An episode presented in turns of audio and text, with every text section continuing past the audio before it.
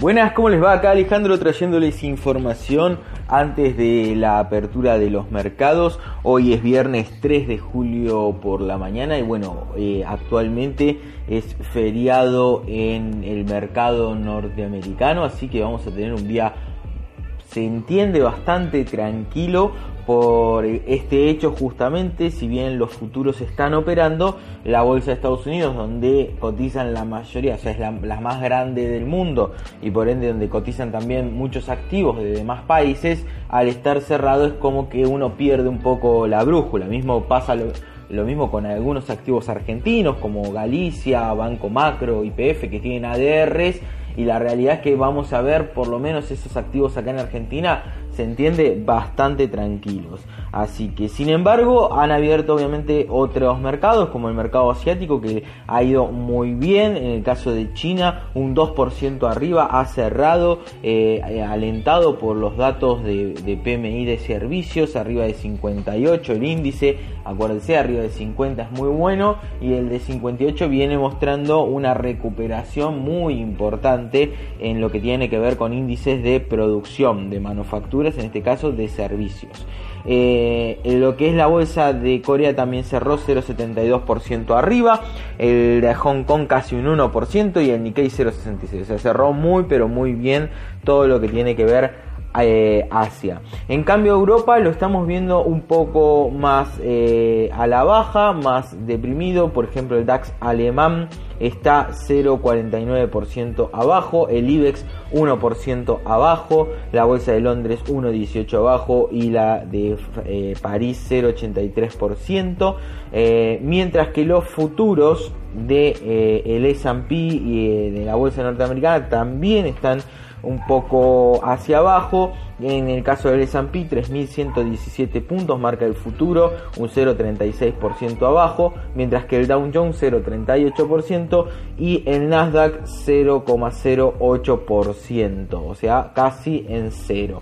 Eh, el S&P lo que estamos viendo es que ayer volvió a llegar a la zona de los 3.150 puntos y como veíamos zona de resistencia eh, cumplió con eso y ahora está yendo hacia abajo. Igual eh, vamos a tener un día, se entiende, bastante eh, tranquilo.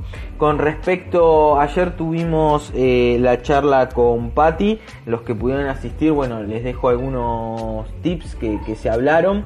ella lo que está esperando, por ejemplo, es la recuperación de los bancos eh, de Estados Unidos, así que estamos esperando eso como un buen signo ya de una recuperación completa la economía. Sin los bancos es muy difícil ver, por eso vemos también mucho lo del sector tecnológico.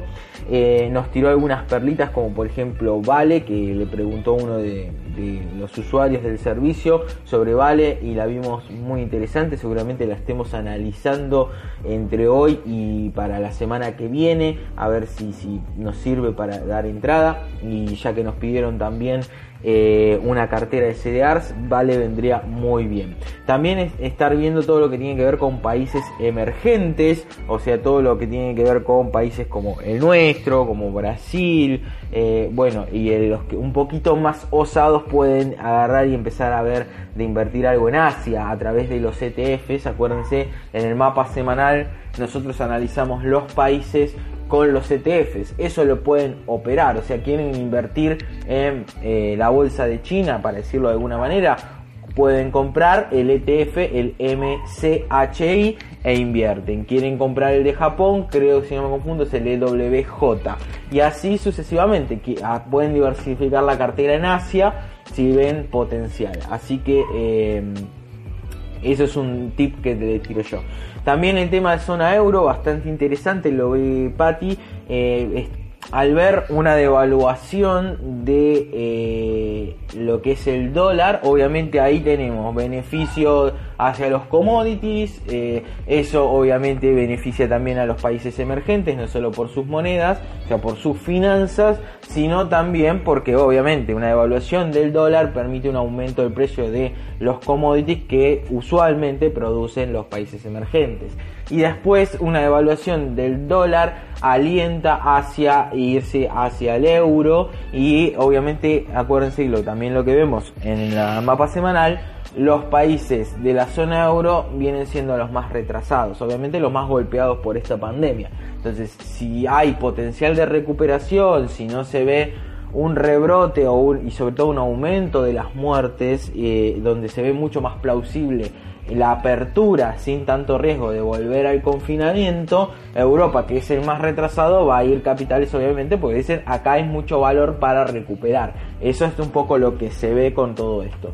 Y muy importante, eh, nos decía seguir eh, lo que es el índice, el Deutsche Bank Commodities, lo van a escuchar en sus audios. Eh, el ticker es DBC, DB larga C, eso lo pueden seguir, que es un índice de Deutsche Bank sobre obviamente todo lo que tiene que ver con commodities. Después vamos a ver si podemos dar más información de desmenuzarlo un poquitito.